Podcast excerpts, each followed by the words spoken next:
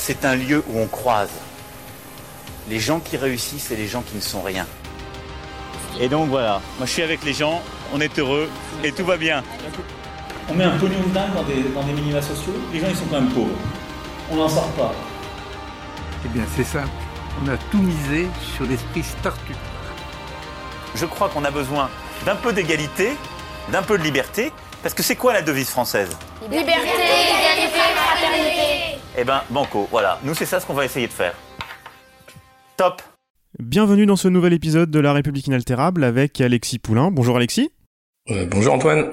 Alors comment vas-tu? T'as fait de beaux rêves et compté les licornes pour t'endormir hier soir? Ah ouais, j'ai fait un tour au France Digital Day qui est euh, euh, ce qui est euh, le CIS mais version française où il y avait euh, bah, toutes les grosses boîtes et les startups qui rêvent de devenir des grosses boîtes réunies à Paris. Et j'étais pas à l'Elysée la veille il y avait une petite soirée à l'Elysée mais j'y étais pas. On en parlera tout à l'heure et vous l'avez compris cette semaine on, va pas vous parler de zoologie mais bien de start-up hein, même si je parlais de licorne. On voulait vous parler du plan pauvreté mais comme l'exécutif nous on a eu quelques soucis d'agenda eux ils avaient eu ils avaient attendu de laisser passer la coupe du monde de foot pour annoncer leur plan pauvreté.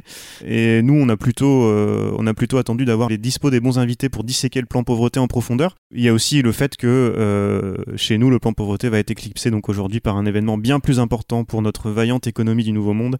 La rentrée de la Startup Nation, dont tu nous parlais tout de suite, euh, Alexis. On en parlera en deuxième partie d'émission. Euh, avec une invitée que vous connaissez déjà si vous nous écoutez depuis quelques temps. Euh, mais on va commencer par, euh, par l'actualité plus chaude, plus brûlante.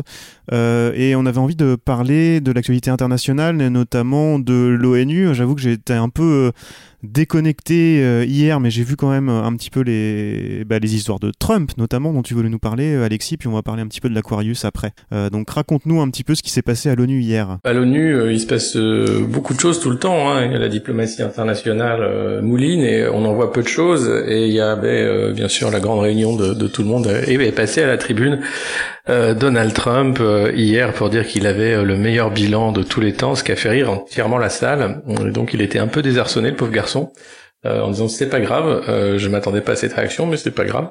My administration has accomplished more than almost any administration in the history of our country.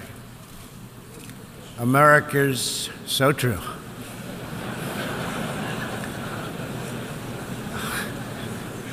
Didn't expect that reaction, but that's okay. Il a continué euh, sur le, le mode euh, America First en disant que c'est d'abord euh, les intérêts américains qui priment sur tout le reste et qu'il ne voulait pas euh, faire de la diplomatie pour rien, uniquement pour le commerce, pour les intérêts américains. Et maintenant, la priorité, c'est d'isoler l'Iran euh, puisque l'Iran devient quand même une, une, grande puissance régionale, enfin elle l'est depuis quelques années, euh, mais là avec l'appui de la Russie et dans le cas de la crise syrienne, euh, l'Iran est en train de devenir effectivement euh, une des clés pour euh, cette région du monde. et par ailleurs, Trump a été plutôt évasif sur le cas de la Corée du Nord, en refusant de, de, de, mentionner la reprise des tests nucléaires, par exemple, donc en disant que ça reste un allié de choix. donc on, on va voir comment ça va se passer.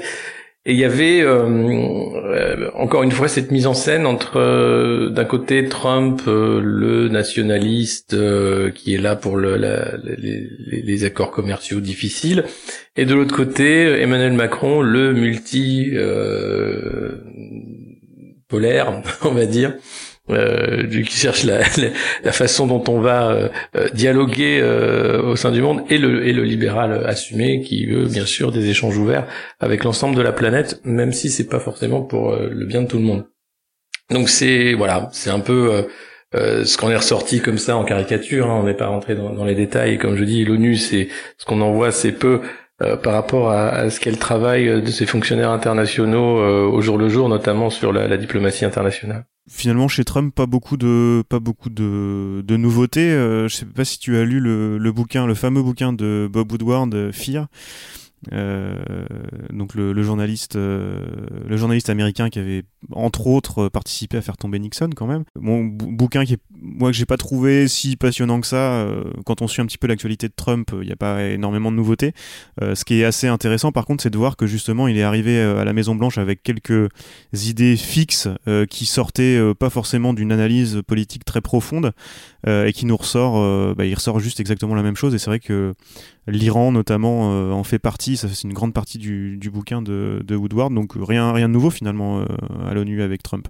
Non, non, euh, Iran et Corée et, et aussi quand même un regain d'intérêt pour pour les, les petits pays d'Amérique du Sud un peu trop à gauche, un peu trop sur l'alliance bolivarienne et les sandinistes, où on voit bien que euh, les pires heures de Reagan sont en train de revenir, notamment. euh, alors là, on va pas mettre des mines dans les ports, on va pas payer des contrats, mais euh, euh, on va faire en sorte que le commerce international soit impossible pour ces pays-là pour les étouffer. Euh, donc euh, la, toute la stratégie de Trump, c'est euh, en fait pousser à, l'extrême ce qu'ont fait les faucons depuis des années euh, au sein de, de la diplomatie américaine et des échanges commerciaux internationaux. C'est uniquement les intérêts américains qui priment et il y aura pas euh, de middle ground où on va s'entendre et essayer de faire en sorte que tout le monde s'élève par le haut.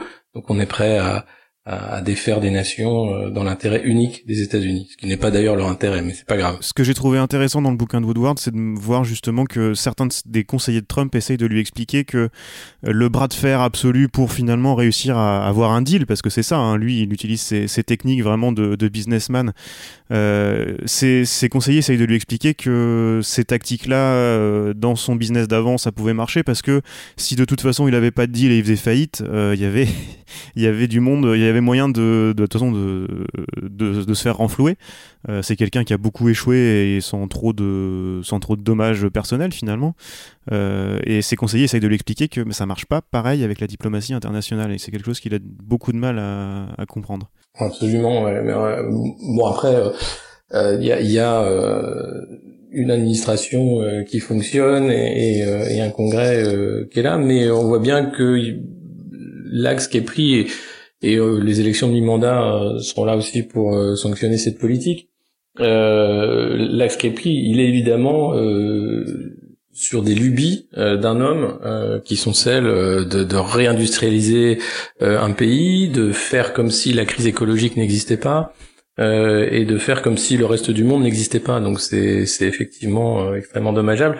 Et c'est et là pour le coup, euh, le président Macron euh, apparaît comme un champion de l'écologie, du monde libre, etc.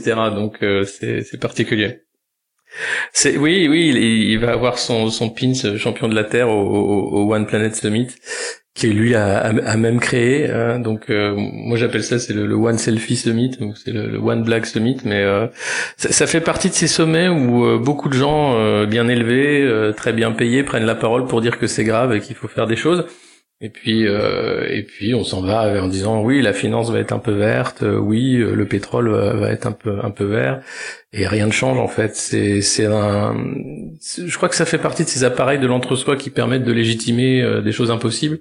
On est conscient que ça va mal. Regardez, on fait quelque chose. Euh, on a tous pris des avions, on s'est tous réunis dans un lieu euh, somptueux, on a tous eu un dîner de gala, on a donné des sous aux pauvres. Euh, et puis quand on va rentrer chez nous, ben on aura fait toutes les photos qu'il faut, la presse en aura parlé comme il faut, mais rien n'aura changé. Donc c'est pour moi vraiment ce qui est de pire du monde d'hier. Ouais, c'est ça, et, et on va changer le monde entre, euh, entre élites avec, en utilisant les, les méthodes qui nous ont amenés là où on en est. C'est assez, euh, c'est assez incroyable. Là, pareil, je, je mettrai dans les notes de l'épisode la référence d'un livre qui est sorti aux États-Unis euh, le mois dernier qui a, qui a fait. euh, qui a fait beaucoup parler, beaucoup écrire à juste titre, qui a un excellent bouquin là-dessus euh, sur, sur les élites qui veulent changer le monde avec les, les outils actuels et ça parle notamment beaucoup de start-up, on en parlera en- dans la deuxième partie de l'émission. Ouais, et, pas que les startups, euh, c'est aussi beaucoup les fondations, beaucoup le, le, le, le caritatif. Enfin, il faut voir la blague que c'est euh, le caritatif quand vous aviez euh, euh, qui était le, le patron de, de Lehman Brothers. Euh, qui a mis des gens, des milliers, des, millions de personnes à la rue euh, pendant la crise des subprimes, euh, qui était un des membres du board de la fondation Robin des Bois, qui était là pour aider les sans-abri à New York. donc il y a un cynisme terrible de, la façon de faire du caritatif. Et puis vous avez aussi tout ce qui est de l'ordre des fondations. Vous avez Positive Planet de, de, de Jacques Attali, par exemple, qui fait son Positive Forum. dont la dont la DG voilà, et dont la DG nous explique que l'économie positive, c'est de penser aux intérêts des générations futures, ce qui est bien puisqu'on ne les connaît pas encore, les générations futures, et ça évite de penser aux intérêts des, générations actuelles, c'est-à-dire qu'on vit dans un monde d'esclavage, on vit dans un monde fini, et on fait semblant, et en fait, ce principe de dette, il est vraiment dans la tête de ces élites, en disant qu'on peut vivre de toute façon à crédit, c'est pas grave. Euh, or, la dette écologique, c'est pas un crédit comme un autre, euh, et, c'est là que ça, ça bug complètement parce qu'ils ont du mal à comprendre qu'il faut aller vite. Exactement, et ça me fait un enchaînement tout trouvé puisqu'on voulait parler de, de l'Aquarius ensuite, euh, et ça me fait penser à cet événement qui va se dérouler à Station F courant octobre, qui s'appelle Tech Fugees, c'est la tech au service des réfugiés, où là on est encore dans l'idée que les startups vont pouvoir proposer proposer, euh, enfin l'économie au sens large, mais là c'est vraiment des startups, vont pouvoir proposer des services innovants pour aider les réfugiés une fois qu'ils sont arrivés. Euh, c'est très bien, c'est très, très intéressant. Euh, mais en fait, les réfugiés là sont vus vraiment comme une opportunité de business. Hein, faut dire les choses comme elles sont. et ça permet d'éviter de se poser la question de qu'est-ce qu'on fait pour ces gens-là, pour que bah, éventuellement qu'ils n'aient pas besoin de venir et, euh, et peut-être les traiter avec un peu plus d'humanité plutôt que d'avoir à trouver des services numériques pour les aider à naviguer dans les administrations ou ce genre de choses. Et ça nous amène à l'Aquarius dont tu voulais parler, Alexis.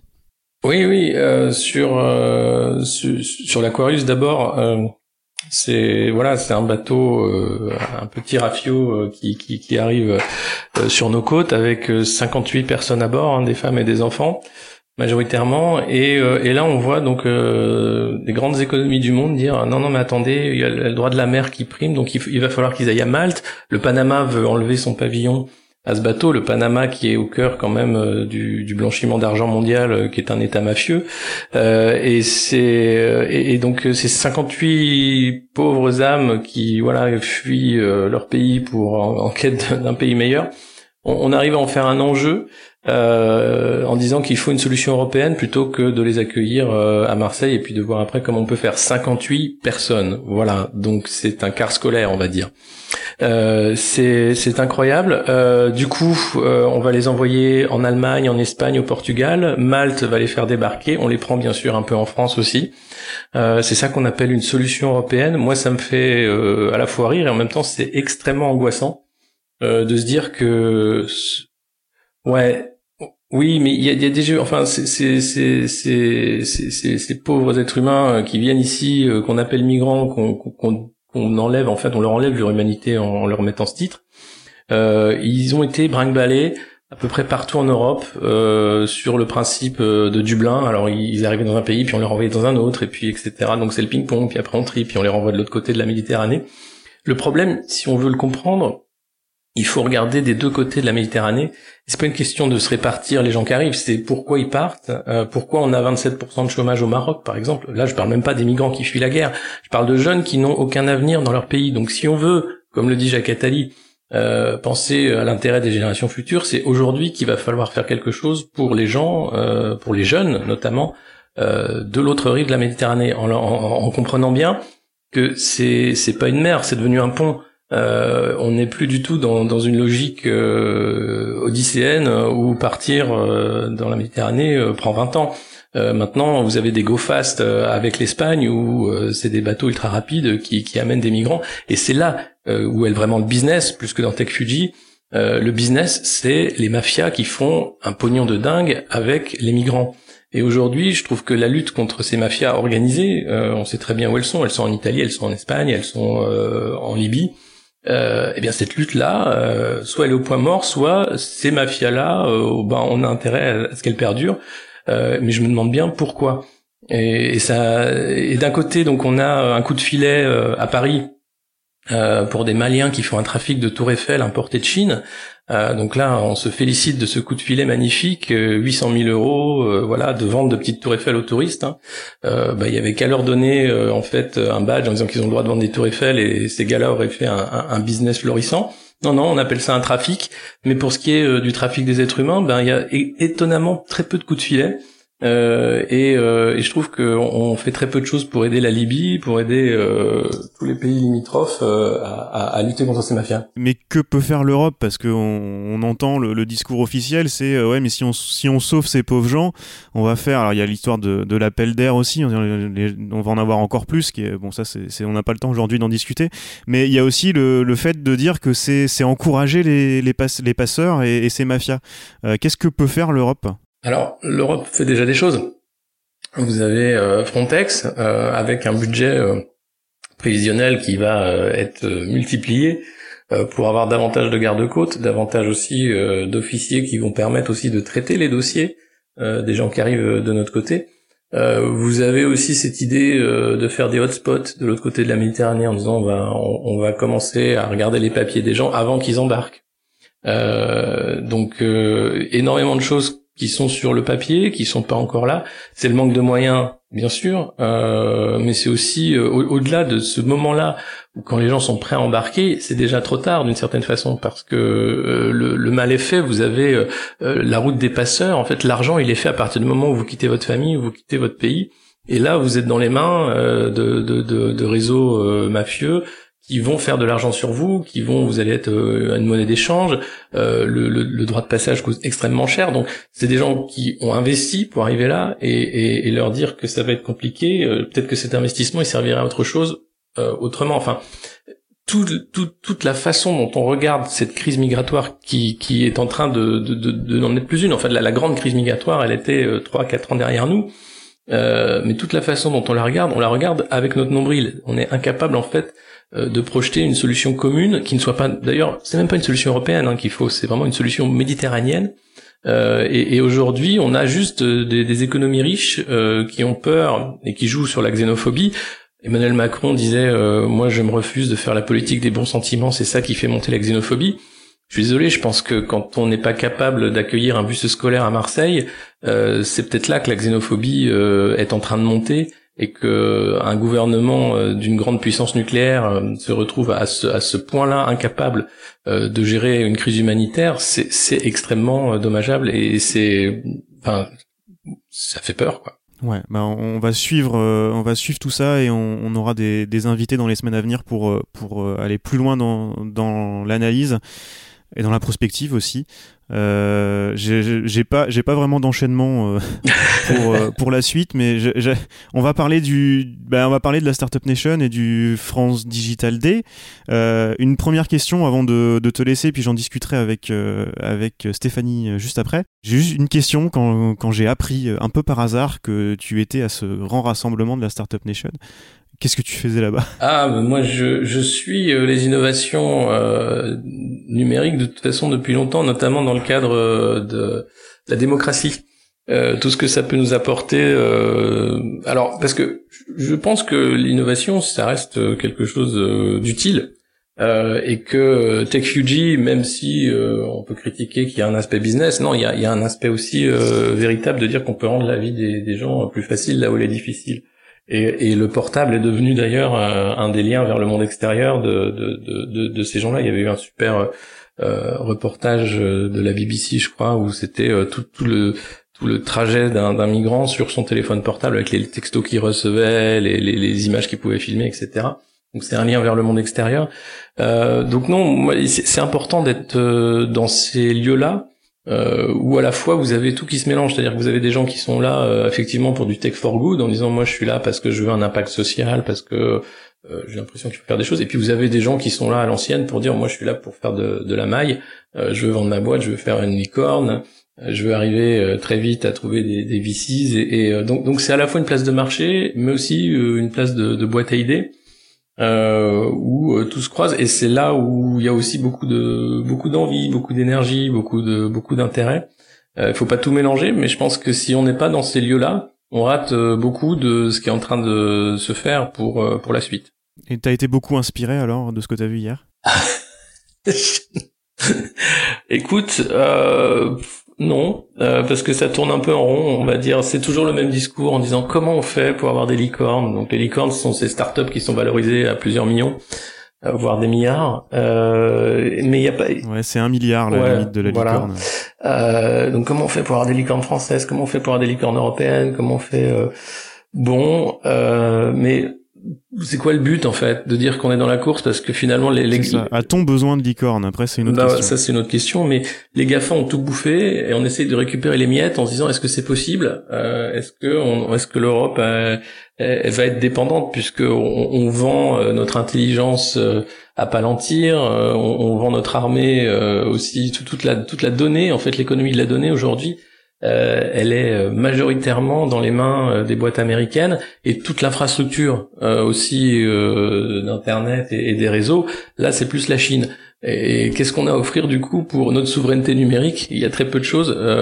donc les, profonds débats en fait sur les, les grandes orientations, le plan quinquennal et les choses comme ça. On se pose toujours les mêmes questions depuis quelques années. Hein. Moi, je vois ça change pas beaucoup. Et, euh, et, on aligne toujours à peu près les mêmes. Donc euh, on va avoir Blablacar, on va avoir Quant, on va avoir des voilà des, boîtes comme ça qui disent ce sont des succès euh, européens et internationaux. Mais au final, à quoi sert l'innovation à part créer une bulle de plus? Euh, voilà, on n'en ressort pas grandi. Eh ben, ce que je te propose, c'est de, de relâcher un peu la pression avec une histoire extraordinaire de la République inaltérable. Et puis, euh, je retrouve, je retrouve, euh, je vous retrouve tous avec Stéphanie après. Alexis, je te, bah, je te souhaite une, une, bonne journée. Je sais que tu peux pas rester avec nous malheureusement, mais tu as passé une bonne partie de la journée hier avec Stéphanie. Elle va nous en parler. Voilà, voilà, elle vous parlera bien mieux que moi. Elle, elle a été plus studieuse. Elle, a, elle, est, elle est allée aux conférences. Moi, je restais au bar comme euh, comme le faisait euh, Castaner à l'Assemblée d'ailleurs. Et eh ben voilà, et, ben, et merci pour la transition. On écoute tout de suite euh, une histoire extraordinaire de la République inaltérable qui s'appelle La bière République en marche. Et, et ben à bientôt, Alexis. À bientôt.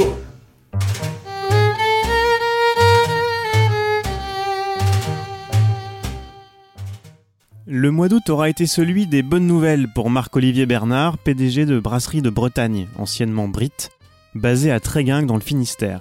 Son nouveau produit phare, la dernière innovation de sa série de bières d'abbaye Saint-Erwan, va être servi à la buvette de l'Assemblée nationale. C'est le député d'Ille-et-Vilaine Florian Bachelier de La République En Marche qui a emporté cette bière de caractère dans ses valises pour l'introduire dans l'antre politique parisien. Ça fait trois jours que le ministre en charge des relations avec le Parlement passe son temps entre la buvette et la salle des quatre colonnes et refuse de mettre les pieds dans l'hémicycle. De quoi a-t-il peur? Une vraie chance pour Marc-Olivier Bernard et sa petite entreprise de 50 salariés qui voit dans cette introduction la conséquence du bouleversement politique au Palais Bourbon. Avec le rajeunissement du Parlement, les députés sont de plus en plus demandeurs de bière et délaissent un peu plus le vin et le champagne. Cette bière, inspirée des nectars produits en abbaye, est l'une des premières certifiées Indian Pale Ale, du nom des bières qui au XVIIIe siècle étaient conçues pour faire le trajet entre l'Angleterre et sa colonie en Inde, à avoir été lancée en France il y a deux ans. Très forte en houblon, cette Saint-Erwan présente une amertume particulière qui, si elle peut rebuter à la première gorgée, sait fidéliser les amateurs de bière, assure Marc-Olivier Bernard qui en a fait son cheval de bataille. Nous bénéficions d'un marché de la bière en forte croissance, explique-t-il. La brasserie de Bretagne, renommée ainsi cette année, connaît une croissance de 15% chaque année, supérieure de 5% à la moyenne du secteur avec une marque phare devenue la colonne vertébrale de la brasserie, la Saint-Erwan, qui est largement présente dans les rayons bretons et se développe petit à petit dans d'autres régions de France. Dans l'entrepôt trégunois, la quinzaine de cuves où le breuvage fermente, entre 7 à 10 jours selon la marque, est remplie toute l'année. 100 000 bouteilles y sont produites chaque jour. Cet été, les stocks de bière sont même parfois venus à manquer. Alors pour faire face à la demande, l'ensemble déménage en 2019 dans de plus grands locaux, de quoi poursuivre l'innovation biéricole pour cette start-up de la bière qui, dans quelques années, entend bien viser l'international. De retour dans cet épisode de La République inaltérable, Alexis nous a quittés, mais je suis maintenant avec euh, Stéphanie Laporte. Salut Stéphanie. Salut. Bien, bien remise de la journée d'hier. On a cru comprendre avec Alexis que c'était assez, euh, assez éprouvant. C'était assez intense, euh, effectivement. On, va voir ce que tu peux nous dire de la, de la rentrée de la Startup Nation qui avait lieu hier à Paris. Avant, je vais juste débriefer cette histoire extraordinaire de la République inaltérable qui nous parlait de la bière La République en marche. Il faut que j'explique un petit peu à nos auditeurs, euh, puisqu'on nous parle de Startup de la bière. Alors sachez que cette Startup de la bière qui a changé de nom euh, récemment, a en fait été fondée en 1998. Ça fait une startup qui a 20 ans donc. Euh, qui s'appelait Brit avant, qui est une des plus grosses brasseries bretonnes. Ils ont été au démarrage de cette mode de la, de la brasserie artisanale. Euh, maintenant, c'est loin d'être une brasserie artisanale. 50 salariés, ça commence à faire beaucoup. Euh, énormément de bouteilles. Et c'est vrai que moi, j'en ai, bu, j'en ai bu cet été de cette Saint-Erwan IPA, j'avoue. et ça m'avait assez frappé puisque sur, la, sur l'étiquette, vous avez, le, vous avez tout ce qu'il faut pour le marketing. Vous avez cette couleur verte de l'IPA. Alors, dedans, vous avez évidemment cette bière qui est totalement à la mode. Euh, c'est écrit IPA, c'est écrit bière d'abbaye, alors que a priori euh, des, abbayes qui font de l'IPA, euh, à part les industriels qui essayent de nous vendre ça, ça n'existe pas. C'est pas du tout la même tradition brassicole. Et il y avait aussi le petit logo produit en Bretagne. Comme ça, on a tout ce qu'il faut. On est, on est vraiment dans une bière qui est à la mode, dans un goût globalisé. Vous pouvez goûter une bière qui a exactement le même goût que la Saint-Erwan IPA n'importe où vous allez partout dans le monde. Et voilà, je trouvais ça, je trouvais ça assez drôle et assez, assez symbolique finalement que ce soit la, bière choisie pour l'Assemblée nationale par, euh, par Florian Bachelier, euh, premier questeur de l'Assemblée nationale et euh, député de ma circonscription d'ailleurs, que je salue. voilà, c'était le, petit clin d'œil. es-tu, es-tu fan d'IPA, bière d'abbaye, Stéphanie? Écoute, ça se boit, mais moi c'est surtout la Guinness, hein, je suis navré. ah, d'accord, bon, pas de souci. Bon, alors cette, rentrée de la Startup Nation, qu'est-ce que tu en as pensé? Euh, Est-ce qu'il y a eu des choses vraiment intéressantes? J'aurais bien aimé commencer par le commencement. Euh, la veille, il y avait la remise des passes French Tech Absolument. aux entreprises en, en hyper croissance. Alors je sais pas si tu y étais à, l'Elysée. Non, non, non. J'ai pu aller à Matignon l'année dernière, mais là j'étais pas à l'Elysée cette année. Euh, en revanche, ben, j'avais des clients et partenaires qui étaient présents sur place. voilà, beaucoup plus formel. Alors euh, on a débriefé avec Alexis euh, à ce sujet-là. Euh, autant l'année dernière à Matignon, c'était extrêmement chill chez Doudou, mais autant cette année, on m'a fait un retour selon lequel c'était extrêmement formel, au contraire, à l'Élysée. la sécurité était beaucoup plus renforcée, alors que l'année dernière, on chillait dans les canapés de Matignon et, et on pouvait vraiment s'affaler dans le jardin. donc là, deux salles, deux ambiances pour le coup, et, et c'est assez rigolo de, de voir le contraste entre les deux. Et euh, voilà, sinon pour euh, la cérémonie en elle-même, euh, ben, donc ça, ça, ça récompensait les entreprises qui ont été lauréates du pass French Tech. C'est-à-dire, donc on n'est pas sur la French Tech nationale, on est sur le pass French Tech international. En gros, ça permet aux entreprises d'être présentes, notamment dans les valises des ministres, et d'être euh, vendu par la, la Startup France. Euh, et surtout, euh, donc il y a un processus de sélection assez draconien, des critères bah, de croissance, de création d'emplois, de dynamisme de l'entreprise et bien sûr d'innovation. et donc, on avait des entreprises qui ont été portées par chaque délégation régionale French Tech. Voilà le, principe c'est d'être en hypercroissance avec euh, donc deux j'aime bien, le rappeler deux, deux possibilités pour l'hypercroissance. Euh, soit des entreprises qui ont des clients et qui en ont de plus en plus et qui marchent et qui font rentrer de l'argent ça c'est l'hypercroissance. C'est la vraie hypercroissance ouais. Le cas de beaucoup d'entreprises euh, dans les nouvelles technologies, c'est plutôt l'hypercroissance financière où on, on, lève énormément de fonds euh, et là, on est sur des, des, offres de services un petit peu, un petit peu différentes et pas toujours, euh, pas forcément toujours très très viables. Je, voulais commencer par le, petit déjeuner. Je sais, sais pas si tu y étais, on n'en a, pas parlé. Et ce que tu pensais de cette, cette remarque que j'ai vue, euh, moi j'ai suivi sur Twitter un petit peu ce qui se passait. Et juste, juste avoir ton, ton avis sur cette, cette phrase de Muriel Pénicaud, donc ministre du Travail, qui était évidemment à cette journée de rentrée, euh, et qui disait notre philosophie dans la réforme est que la logique du contrat surpasse la logique de la réglementation pour les entreprises. Alors oui. Alors moi, d'un point de vue politique, euh, je suis pas extrêmement d'accord. Après, euh, ça pourrait m'arranger dans la mesure où je suis chef d'entreprise, mais c'est pas le but. Donc non, non. Enfin, je trouve ça extrêmement gênant quand on est censé défendre le code du travail euh, de dire qu'en gros euh, il faut filer un contrat aux gens à tout prix. Après, je, je comprends la situation versus euh, l'état de l'emploi actuellement, mais mais je, voilà. Je, je, du coup, je, je, suis partagée entre mes sentiments personnels et bien sûr la facilité que ça peut engendrer en tant que chef d'entreprise, mais honnêtement, je suis pas à l'aise. je suis pas à l'aise avec cette déclaration. Non. Hmm, parce que tout ce qui sous-tend ce qui se passe en ce moment et, ce que j'ai ce que j'ai lu d'hier, c'est justement ce ce lien entre euh, la liberté pour les startups d'innover, de faire des expérimentations, de tester des choses, et l'innovation au service du bien commun et euh, avec cette idée que peut-être que le peut-être que l'action publique pourrait encore servir à quelque chose. Euh, j'ai l'impression que c'est vraiment le thème, le thème qui a été soulevé hier avec tous ces, ces tech for good et ces startups qui vont, euh, qui vont servir au, au, bien commun et en même temps on parle d'hypercroissance, on parle de plein de choses comme ça. Euh, Est-ce que c'est vraiment ce qui est ressorti euh, d'hier pour toi? Écoute, euh, un peu, ouais après, je pense que, que le, les sensibilités politiques des chefs d'entreprise aussi, euh, ils sont un peu beaucoup parmi ceux qui étaient représentés.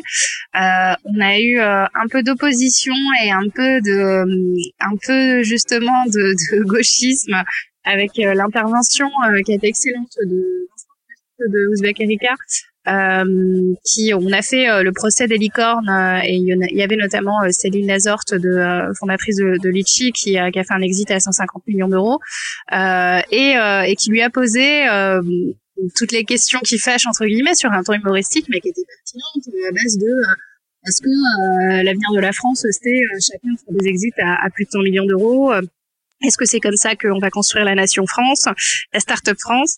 Euh, Est-ce que, euh, est-ce que, euh, voilà, l'objectif euh, de la start-up nation, euh, c'est de lever des fonds et de faire des exits, ou est-ce que c'est de pérenniser des emplois? Enfin voilà, il y a un, un, certain nombre de points irritants qui ont été soulevés, mais de façon très humoristique, qui moi m'ont interpellé et j'ai bien aimé. Mais après, sinon effectivement.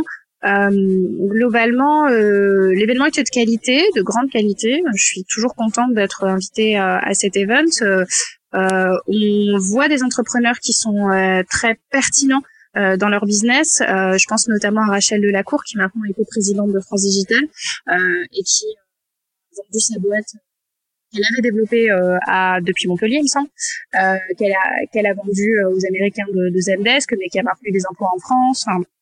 Vraiment des, des, beaux parcours comme le sien.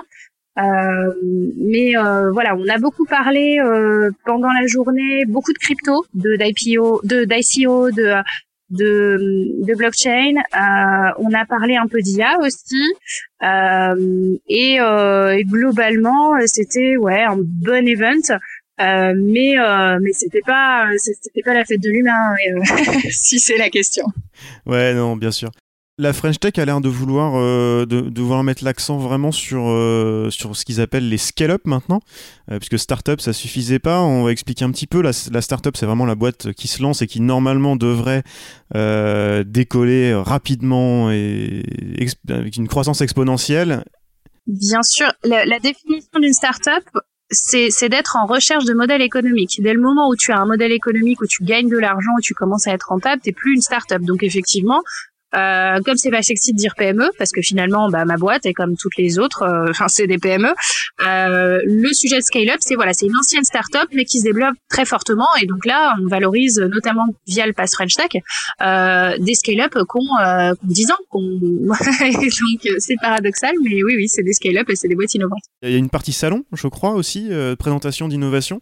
Est-ce qu'il y a des choses, toi, qui, qui t'ont plu et qui, qui sortaient du lot, peut-être justement dans cette idée de start-up euh, tech for good, parce qu'on entend ce, ce mot-là à toutes les sauces, c'était un peu comme, euh, comme les, les startups euh, vertes pendant un temps. Est-ce qu'il y a des choses toi, qui, pour toi qui sont sorties du lot? Moi, ce que je retiens surtout, euh, parce que j'ai vu pas mal de choses dans la fintech, euh, mais sur, sur le côté euh, bien commun, j'ai retenu les stands, notamment RATP, il me semble, tout ce qui était autour de la mobilité, des véhicules électriques et des fameuses trottinettes électriques.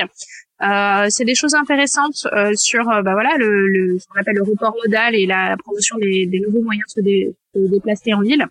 après, est-ce que finalement c'est une façon de décharger l'État ou les collectivités responsables de, de, de, la problématique très importante des transports en commun engorgés C'est une autre question. Mais en revanche, parce que voilà, du coup après chacun se débrouille de façon individuelle avec son véhicule. Mais euh, mais en revanche, euh, ouais, j'ai trouvé intéressant euh, la promotion de ces de ces véhicules électriques et, et toujours encore une fois de cet autopartage, mais ça c'est de la de, l'opinion perso. Euh, après, euh, pas moins convaincu sur le, sujet Tech for Good parce que euh, sur toujours sur le sujet des véhicules électriques, on a quand même une empreinte écologique très importante sur la production des, véhicules qui utilisent des, des batteries. Et quand même une problématique, c'est qu'aujourd'hui l'électricité elle vient du nucléaire. Et donc, on peut pas fermer les centrales nucléaires tant qu'on utilisera des machins électriques. voilà.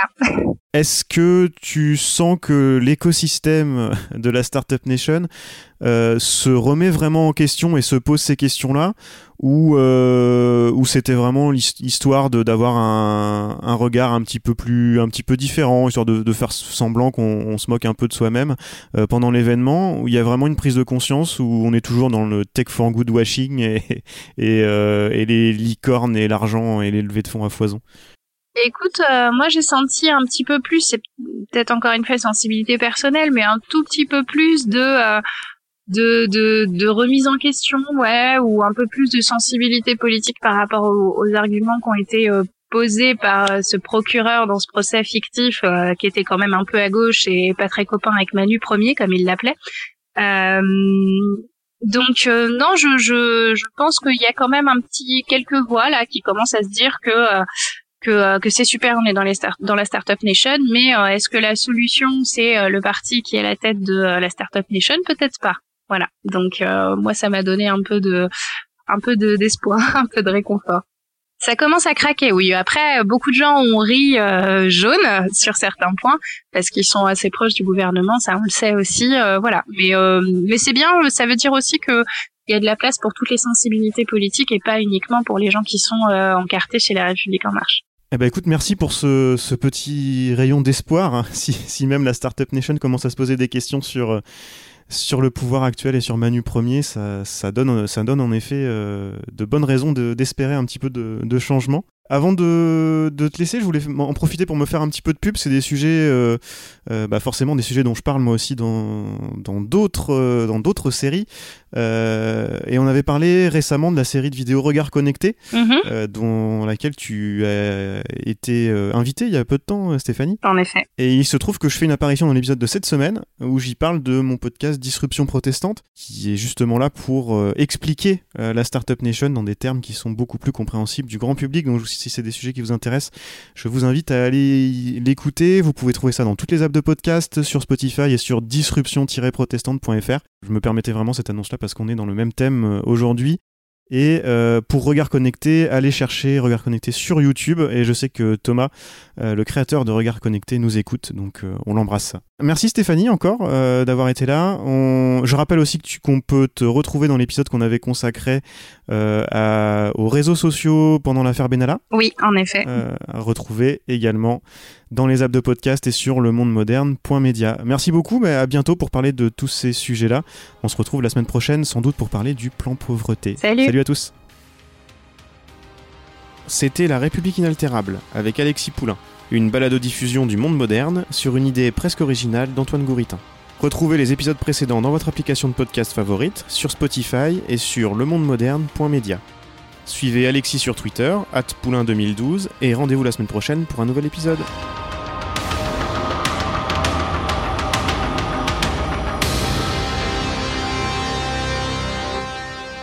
Top